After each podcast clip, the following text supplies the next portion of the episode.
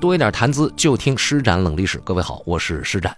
最近一段时间呢，有朋友在节目下方给我留言，说你节目里边讲了很多的大道理啊，历史讲的非常少了。其实呢，我觉得这个我很抱歉，但是呢，要跟您说的是，这些道理呢，是我心里边的真实感受。我这个人就是一个普通的老百姓，我讲出来的，我读史书感受出来的道理，不可能是大道理啊，因为我就是个普通人嘛。他最多就是小道理，大道理是大人物讲的。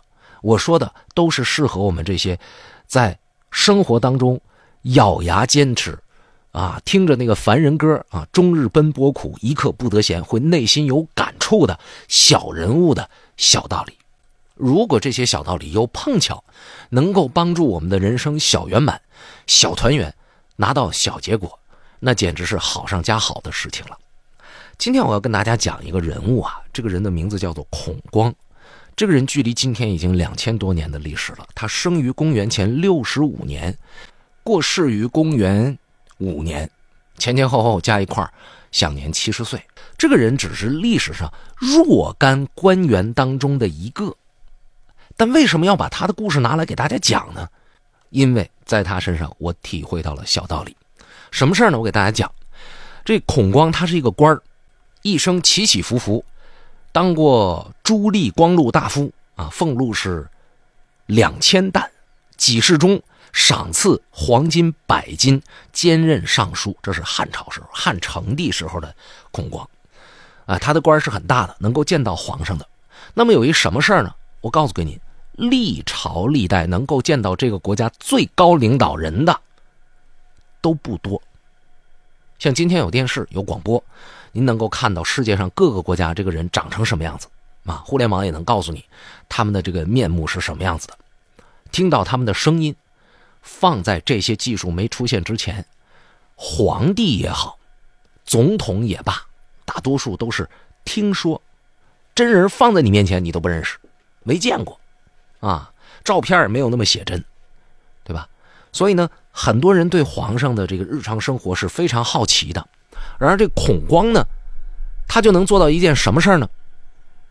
就是当身边的人啊，哪怕是向他问询一点点皇上身边的事儿，他都不会说。哎，有一回，家里边呢在一块儿吃饭啊，吃完饭这个聊这家家常话，大家聊着聊着的时候呢，就就聊到了院子里的树。你想想，在庭院里面种个树，那作为大户人家，仿佛不是什么事儿。哎，这时候就有家人就问了，说：“你看，皇宫里边种的是什么树啊？”问孔光，各位啊，这个事儿换成是您，假如我们自我代入一下，您是孔光，我家人，我亲戚啊，就定是我媳妇儿或者是我儿子，我的岳父岳母一类的吧，就问我这么一嘴，说你们单位门口种一什么树？啊，你们单位门口种不种树？好像这事儿随口就容易说出来，但是孔光嘿嘿一笑，没有作答，把这事儿给岔过去了。哎，岔过去呢，因为并不是什么特别重要的话题，所以家人们呢也没太在意这事儿呢，也就这么了了。了了以后，慢慢的，人们在品他的为官之道的时候啊。发现孔光有一个特点，什么特点呢？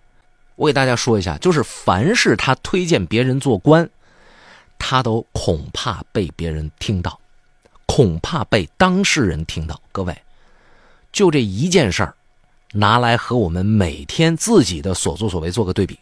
我们今天要是干了点啥事儿的时候，是不是恨不得得让对方知道啊？啊，得让对方念着自己的好。记着自己的情，将来有一天，咱不说还不还我，你得知道我对你行啊，是不是？很多人都会有这样的想法，我也有，对吧？我也有过这样的念头。这说明什么呢？说明我们其实很在意别人对自己的评价。不管你嘴上说我不在乎啊，怎么说说的再响亮都没有用，只要动了这个心思，其实你还是很在意别人对你的评价的。但是孔光就不，而且孔光更厉害的一点在什么呢？就是他在给皇上写这些建议的时候啊，他会根据事实的情况，适当的选择应该遵循的经典法律，然后呢，用自己的方式来给出一些建议。当然，这些建议皇上有时候是听，有时候是不听的。不听的时候怎么办呢？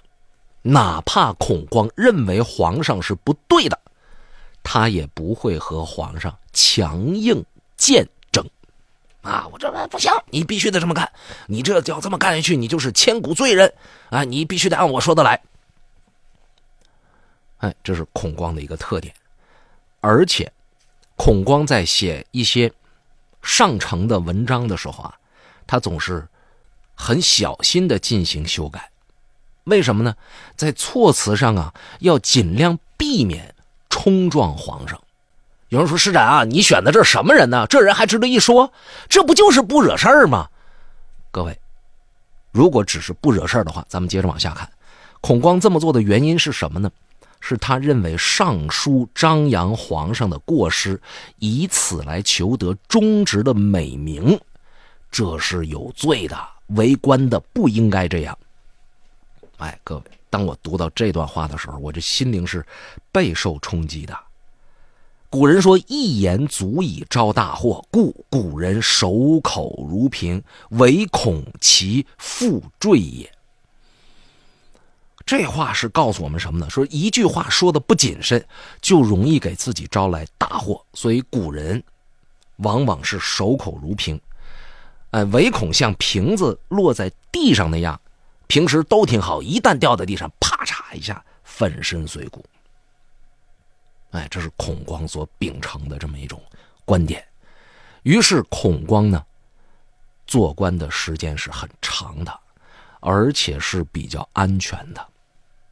啊，虽然他的人生像我之前所说的，这是几起几落，然而。两次担任御史大夫、丞相，一次担任大司徒、太傅、太师，而且历经三代皇帝，位居辅助大臣的高位，前后一共待了十七年。那么最终他能够平安落地，并且能够寿终正寝，在那样的一个朝代里，那样的一个封建王朝的情况之下。在一个今天很多小朋友在学习历史的时候都能够知道有一句话叫“伴君如伴虎”的那个古代社会当中，他能够做到这一点，孔光能够做到如此成就，难道不值得人学习吗？不值得我们去了解吗？大多数情况下，我们所面对的生活，我们每天在做的事儿是什么呀？对吧？你自比一下嘛。有多少人能管住自己的嘴啊？我看今天有很多人在学表达，啊，在学口才。但是什么时候该说，什么时候不该说，这是一个很考验智慧和考验你心性的事情。我自己每天都在面临着这样的问题，啊，坦白讲，每天都在面临着这样的问题。有些话你该说，有些话你不能说。为什么该说呢？因为我在做节目嘛，不能说是什么呢？就是因为有些东西啊，不应该拿出来哗众取宠。就像我前面说孔光，说他大声的、过分的宣扬皇帝的过失，以博取一个自己是忠臣的美名，他认为这个不妥。我也是讲历史的时候，我不愿意哗众取宠。我不愿意拿出许多看似十分新奇的观点来博眼球、博关注力，而让那些信任我的历史节目的朋友被带跑偏了，这不是我愿意做的事情。更何况，古人提示我们“三思而后行”，长辈也教导我们“勿以善小而不为，勿以恶小而为之”。人生之言，不可不慎，啊，说话要小心。啊，有这么一句谚语，我记不住是西方的还是这个东方的谚语了。大概意思就是说呢，人用一年的时间学会怎么说话，然后用一辈子的时间学习怎么闭嘴。今天大家很流行一个词儿，经常会说什么什么是我一生的功课。那我想说呢，慎言这种事儿啊，谨慎的言论啊，不是说我这个肾脏发炎了，谨慎的言论这种事儿，恐怕也是很多人一生的功课。好，感谢您收听今天的施展冷历史。如果您喜欢我的节目，我向您推荐施展冷历史的会员版。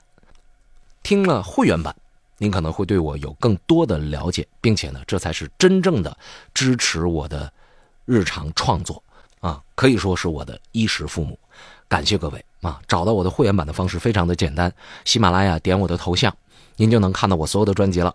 向您推荐的这个专辑的名字就叫《施展冷历史》，图标带一个 VIP 的字样，点进去按系统提示操作就可以了。感谢您的支持。